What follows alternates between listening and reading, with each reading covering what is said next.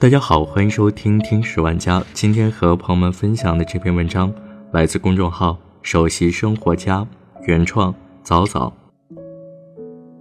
杀妻藏尸一百零五天，被判死刑，冷血浪子真的要命。在零下二十度的冰柜里躺了一百零五天，在墓穴里苦苦等待了八个月，今天无辜枉死的杨丽萍。终于得到了一审判决，被告人朱晓东犯故意杀人罪，判处死刑。拿到判决书的那一刻，杨丽萍的母亲一下子瘫倒在地，嚎啕大哭，说不出一句话。整整八个月以来，两位老人一直用出世指代女儿的死，活在白发人送黑发人的巨大悲痛中，日日煎熬。夜夜梦回，始终无法面对这一事实。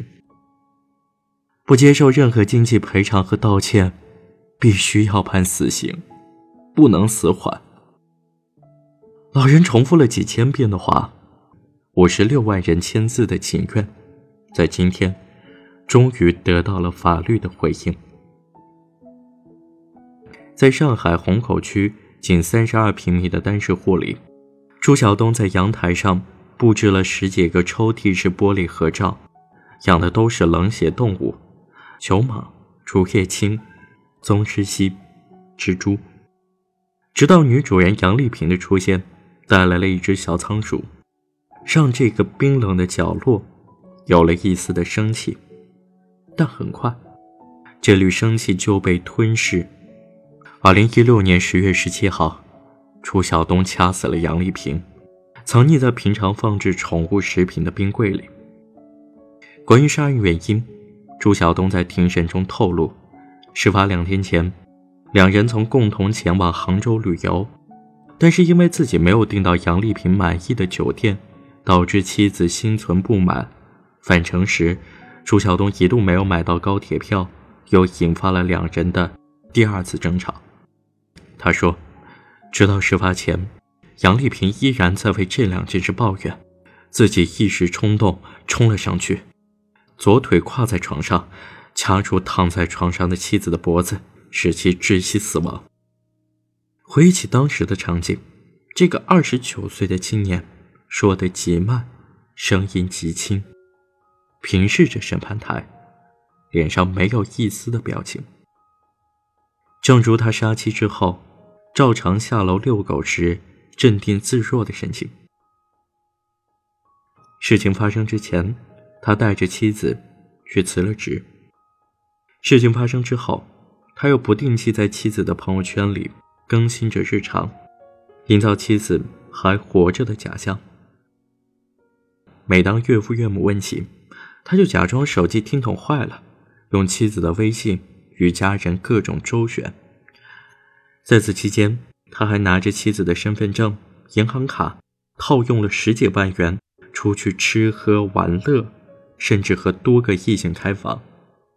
就这样，三个月过去了，一直到今年二月一号，是岳父杨敢莲的六十大寿，两家人都会聚在一起。身为女儿的杨丽萍根本不可能缺席。这时，朱晓东才意识到。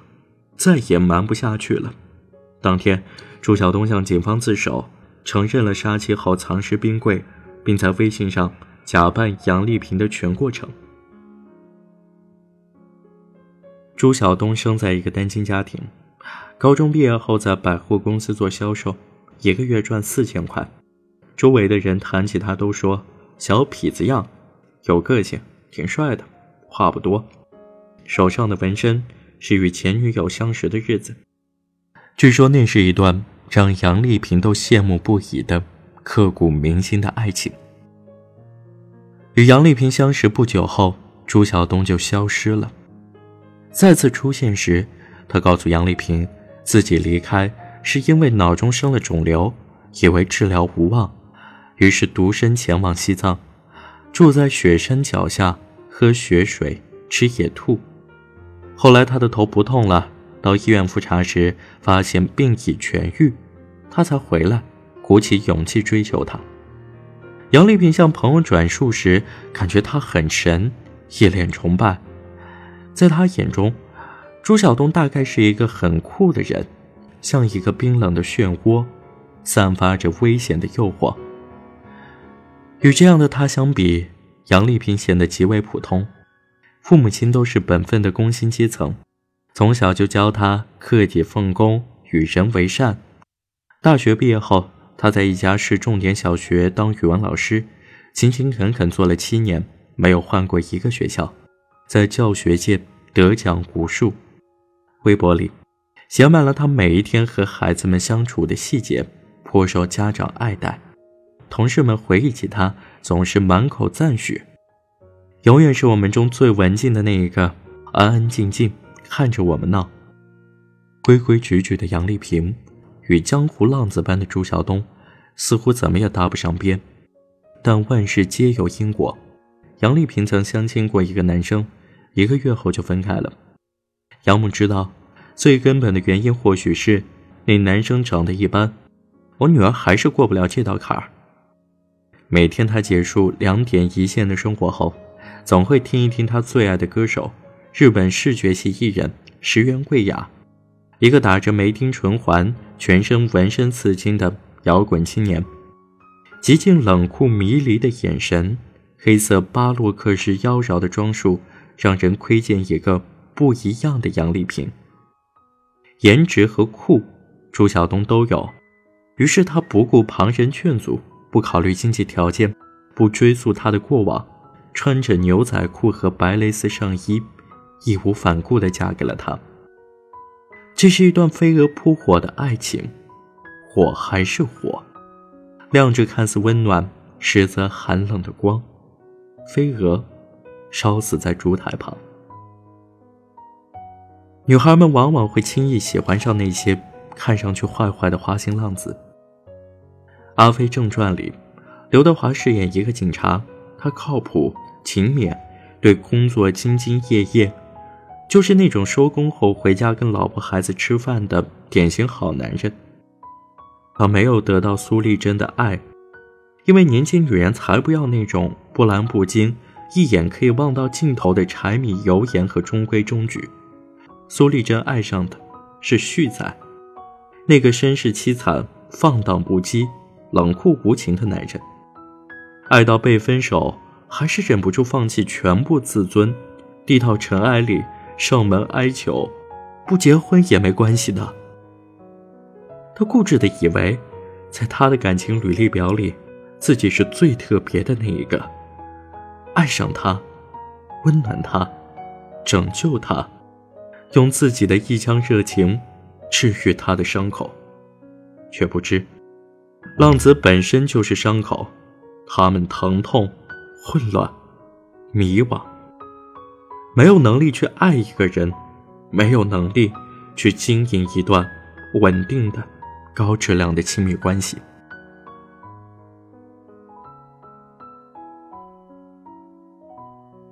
有着拯救欲圣母心的女孩，都以为自己是救生圈，能拉沉溺在人生苦海的浪子上岸。殊不知，他们或许压根儿就不想上岸，往毁灭的深渊沉沦时，还不会放开拽着救生圈的手。杨丽萍就沉溺于这样的幻想里。她一次次原谅了朱晓东的背叛，却没有看透他在保证书里，如果出轨就在家一起死的狠毒。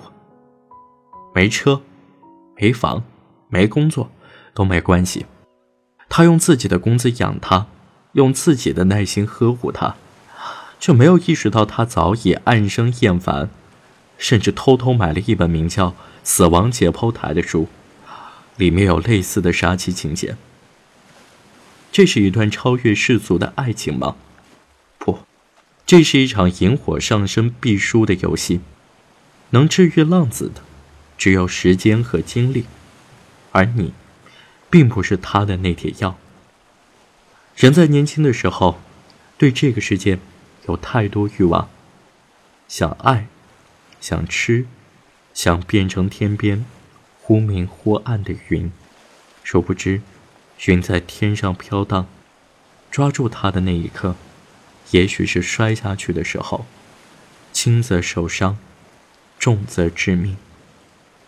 杨丽萍的一生，就此画上了一个仓促的句号。去年冬至下葬的那一天，父亲说他托梦来，说想要有一套漂亮的婚纱、头纱、饰品，还有新娘捧花。父亲一一置办好，给他送去，满足他此生未遂的心愿。明眸善睐、笑容清浅的他，穿着这套婚纱，一定很好看吧。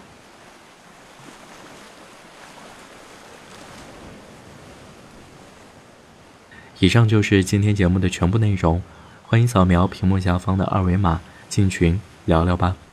感谢你的收听，我们下期再见。